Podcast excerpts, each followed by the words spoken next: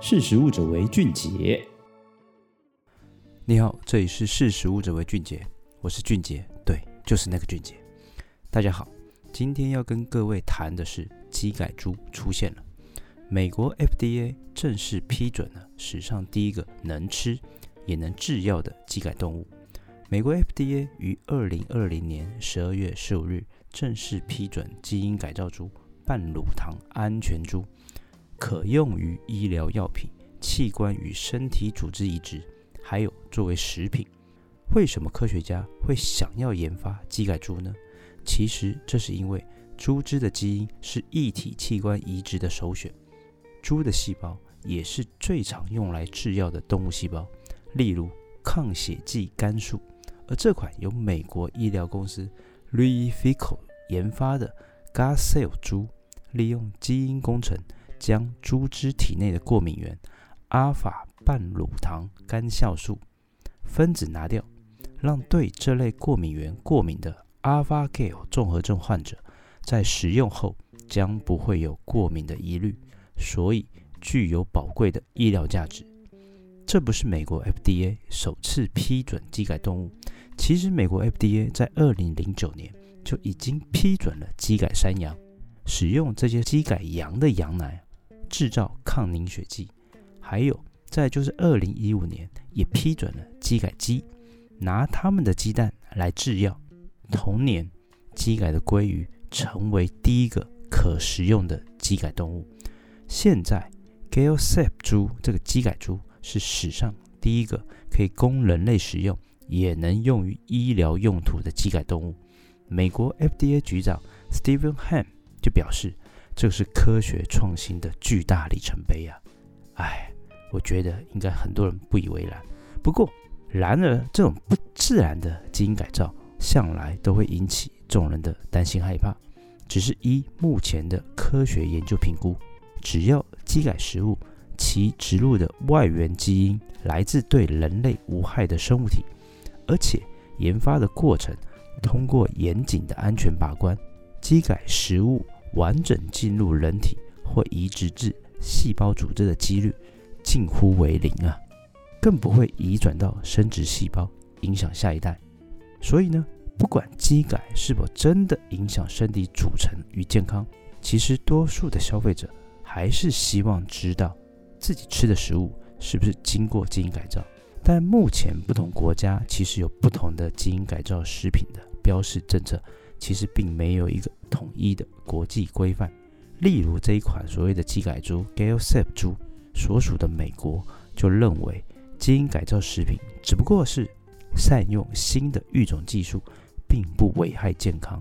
如果强制标示，只会徒增成本，增加消费者的疑虑跟负担。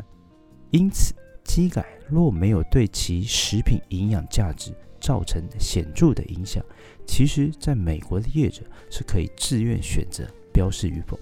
OK，好，我们拉回到台湾。我们的法律哦，其实有规定，任何含基因食品原料超过百分之三的，都必须要在包装上清楚标示含有基改的成分。至于针对进口食品，其实我们的食药署采取的也是原料的源头边境查验，还有市场监测双重的管理机制，所以各位其实不用太担心哦。再来谈到近年来，其实。肉类替代品的趋势啊，其实已经渗进了我们的主流的市场。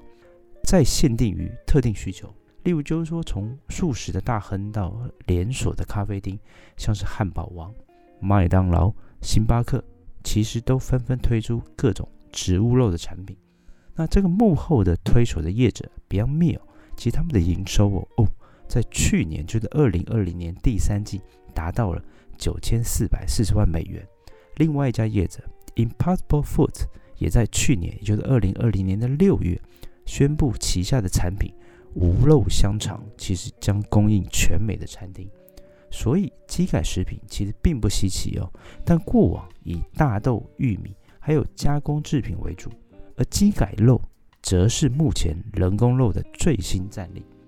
目前市面上唯一可食用的基改肉品，其实只有基改鲑鱼。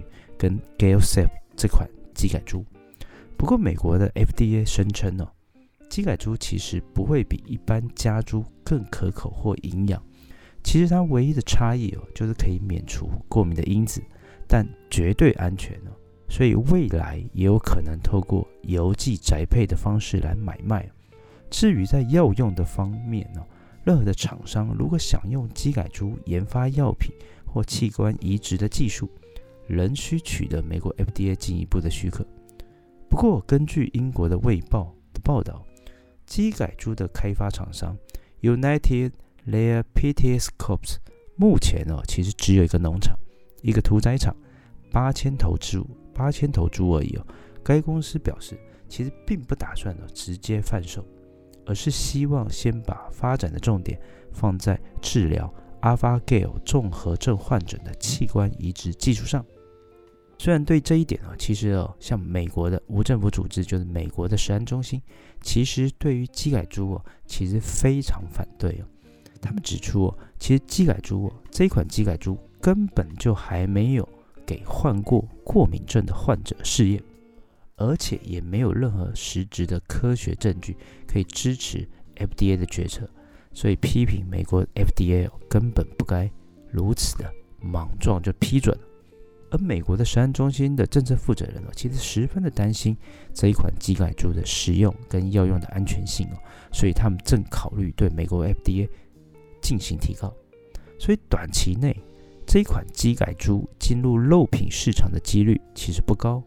而我们看到，从机改的鲑鱼获得 FDA 的批准到正式成为食用肉，这中间总共耗费了五年的时间哦。最主要的原因包括美国联邦的政府协调了 GMO 标示的规范，还有鲑鱼本身的法律纠纷。所以到今天呢，机改鲑鱼的使用普及率仍然非常的低。所以呢，这一款机改猪要面对的考验哦，其实才刚开始而已。好，以上就是今天跟各位分享的内容。欢迎大家下次继续收听。识时务者为俊杰，拜拜。识时务者为俊杰。